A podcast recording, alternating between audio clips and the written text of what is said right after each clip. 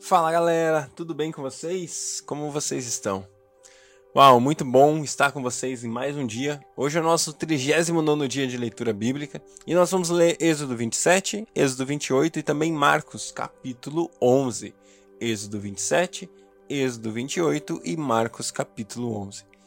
Pai, obrigado por esse dia. Obrigado por esse dia. Obrigado, Deus, pela vida. Obrigado por mais uma oportunidade de vivermos aquilo que o Senhor tem para nós, Pai. Nós queremos, em nome de Jesus, render nossos corações, prostrar nossa cabeça diante do Senhor, Pai. Nos render diante do Senhor, Pai. Declarando e desejando fazer a Sua vontade. Deus, que a Sua vontade seja a essência da nossa vida, seja tudo para nós, Pai. E Deus, nós queremos aproveitar e entender e perceber que a Sua palavra é a Sua vontade, revela a Tua vontade, revela seu coração, Pai. Por isso, Pai, eu peço em nome de Jesus que o Senhor fale aos nossos corações nesse tempo de leitura, que a gente entenda e perceba aquilo que a gente pode crescer, aquilo que a gente pode se tornar mais parecido com o Senhor, Deus. Muito obrigado por esse tempo de leitura. Fala conosco em nome de Jesus. Amém. Amém. Êxodo 27. Faça um altar de madeira de acácia. Será quadrado, com 2 metros e 25 centímetros de largura e 1 metro e 35 centímetros de altura. Faça uma ponta em forma de chifre em cada um dos quatro cantos, formando uma só peça com o altar, que será revestido de bronze. Faça de bronze todos os seus utensílios, os recipientes para recolher as cinzas, as pás, as bacias de aspersão, os garfos para a carne e os braseiros. Faça também para ele uma grelha de bronze em forma de rede e uma argola de bronze para cada um dos quatro cantos da grelha. Coloque-a debaixo da beirada do altar de madeira que fique a meia altura do altar. Faça varas de madeira de acácia para o altar e revista-as de bronze. Essas varas serão colocadas nas argolas dos dois lados do altar quando este for carregado. Faça o altar oco e de tábuas, conforme lhe foi mostrado no monte. Faça um pátio para o tabernáculo. O lado sul terá 45 metros de comprimento e cortinas externas em linho fino trançado, com 20 colunas e 20 bases de bronze, com ganchos e ligaduras de prata nas colunas. O lado norte também terá 45 metros de comprimento e cortinas externas, com 20 colunas e 20 bases de bronze, com ganchos e ligaduras de prata nas colunas. O lado ocidental, com suas cortinas externas, terá 22 metros e meio de largura, com 10 colunas e 10 bases. O lado oriental, que dá para o nascente, também terá 22 metros e meio de largura, haverá cortinas de 6 metros e 75 centímetros de comprimento num dos lados da entrada, com, do, com três colunas e três bases, e cortinas externas de 6 metros e 75 centímetros de comprimento no outro lado, também com três colunas e três bases. À entrada do pátio haverá uma cortina de 9 metros de comprimento, de linho fino trançado e de fios de tecido azul, roxo e vermelho, obra de bordador, com quatro colunas e quatro bases.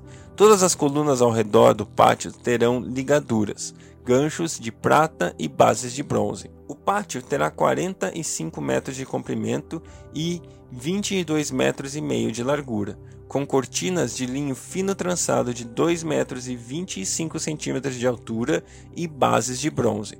Todos os utensílios para o serviço do tabernáculo, inclusive todas as estacas da tenda e as do pátio, serão feitas de bronze. Ordene aos israelitas que tragam azeite puro de olivas batidas para iluminação, para que as lâmpadas fiquem sempre acesas. Na tenda do encontro, do lado de fora do véu que se encontra diante das tábuas da aliança, Arão e seus filhos manterão acesas as lâmpadas diante do Senhor, ao entardecer até amanhã. Esse será um decreto perpétuo entre os israelitas, de geração após geração.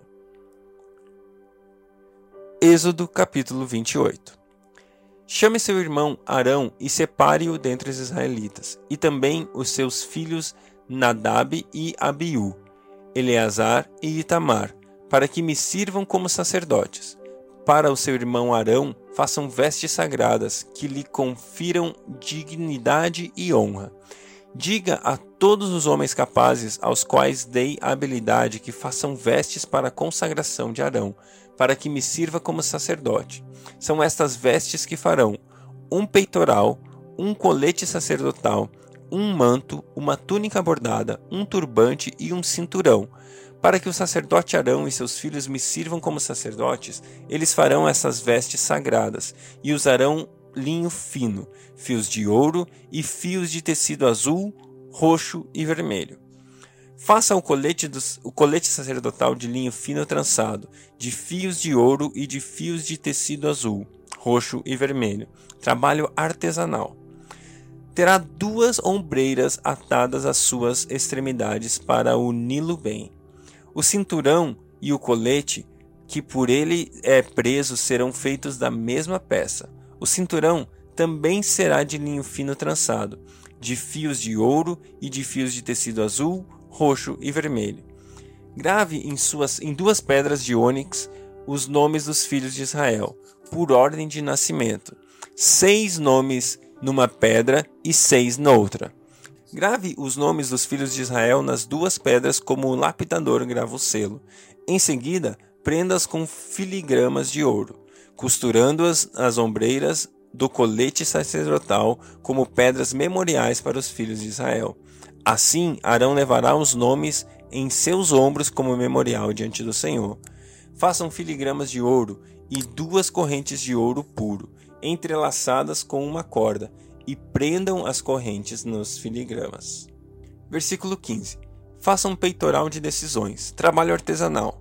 Faça-o como o colete sacerdotal, de linho fino trançado, de fios de ouro e de fios de tecido azul, roxo e vermelho. Será quadrado, com um palmo de comprimento e um palmo de largura, e dobrado em dois. Em seguida, fixe nele quatro fileiras de pedras preciosas. Na primeira fileira haverá um rubi, um topázio e um berílio. Na segunda, uma turquesa, uma safira, um diamante. Na terceira, um jacinto, uma ágata e uma ametista e na quarta um crisólito, uma ônix e um jaspe. Serão doze pedras, uma para cada um dos filhos de Israel, cada uma gravada com seu selo, como o nome de uma das doze tribos. Faça para o peitoral correntes de ouro puro trançadas como cordas. Faça também duas argolas de ouro e prenda-as às duas extremidades do peitoral. Prenda duas correntes de ouro às argolas nas extremidades do peitoral e as outras extremidades das correntes às duas filigramas, unindo-as às peças às ombreiras do colete sacerdotal, na parte da frente.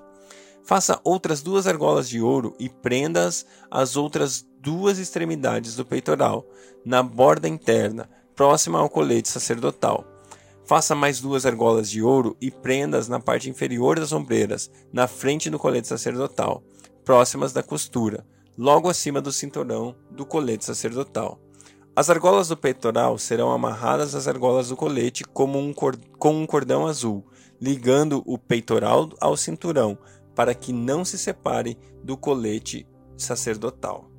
Toda vez que Arão entrar no lugar santo, levar, levará os nomes dos filhos de Israel sobre o seu coração no peitoral de decisões, como memorial perante, permanente perante o Senhor. Ponha também o Urim e o Tumim no peitoral das decisões, para que estejam sobre o coração de Arão sempre que ele entrar na presença do Senhor. Assim, Arão levará sempre sobre o coração, na presença do Senhor, os meios para tomar decisões em Israel. Versículo 31. Faça o manto do colete sacerdotal inteiramente de fios de tecido azul, com uma abertura para a cabeça no centro. Ao redor dessa abertura haverá uma dobra tecida, como uma gola, para que não se rasgue. Faça romãs de fios de tecido azul, roxo e vermelho em volta da borda do manto, intercaladas com pequenos sinos de ouro. Os sinos de ouro e as romãs se alternarão por toda a volta da borda do manto. Arão o vestirá quando ministrar.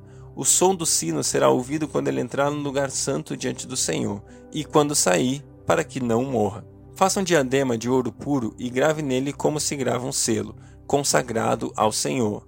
Prenda-o na parte da frente do turbante com uma fita azul.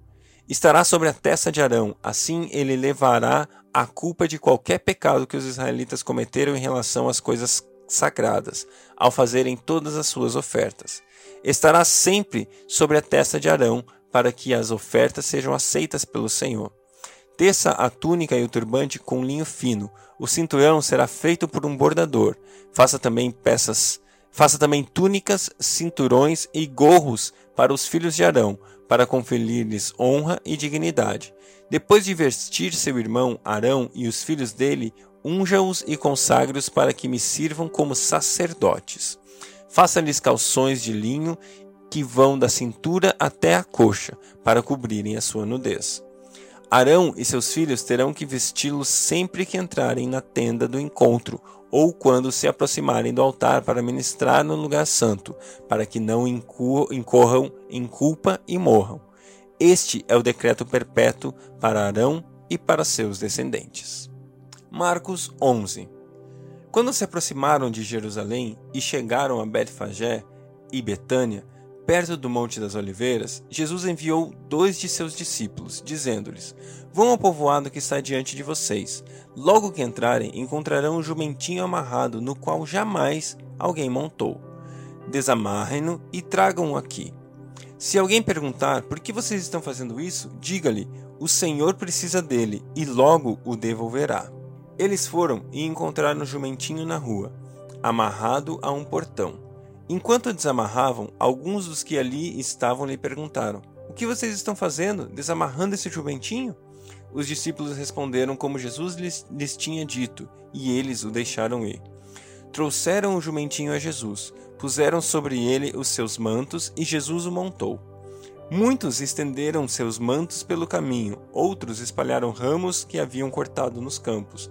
Os que iam diante dele e os que o seguiam gritavam: Hosana! Bendito é o que vem em nome do Senhor, bendito é o reino vindouro do nosso pai Davi. Hosana nas alturas! Jesus entrou em Jerusalém e dirigiu seu templo. Observou tudo à sua volta. Como já era tarde, foi para Betânia com os doze. No dia seguinte, quando estava saindo de Betânia, Jesus teve fome. Vendo à distância uma figueira com folhas, foi ver se encontraria nela algum fruto. Aproximando-se dela, nada encontrou, a não ser folhas, porque não era tempo de figos. Então lhe disse: Ninguém mais coma do seu fruto. E os seus discípulos ouviram-no dizer isso. Chegando a Jerusalém, Jesus entrou no templo e ali começou a expulsar os que estavam comprando e vendendo derrubou as mesas dos cambistas e as cadeiras dos que vendiam pombas e não permitia que ninguém carregasse mercadorias pelo templo.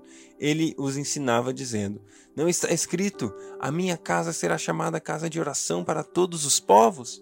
Mas vocês fizeram dela um covil de ladrões. Os chefes dos sacerdotes e os mestres da lei ouviram essas palavras e começaram a procurar uma forma de matá-lo pois o temiam, visto que toda a multidão estava maravilhada com seu ensino.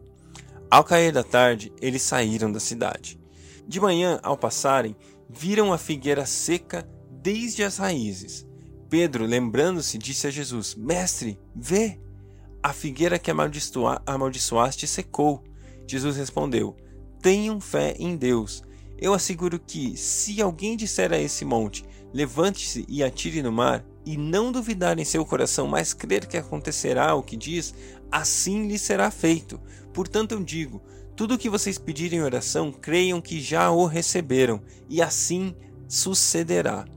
E quando estiverem orando, se tiverem alguma coisa contra alguém, perdoem-no, para que também o Pai Celestial perdoe seus pecados. Mas se vocês não perdoarem, também o Pai Celestial não perdoará os seus pecados chegaram novamente a Jerusalém. E quando Jesus estava passando pelo templo, aproximaram-se dele os chefes dos sacerdotes, os mestres da lei e os líderes religiosos lhe perguntaram: Com que autoridade está fazendo essas coisas? Quem te deu autoridade para fazê-las?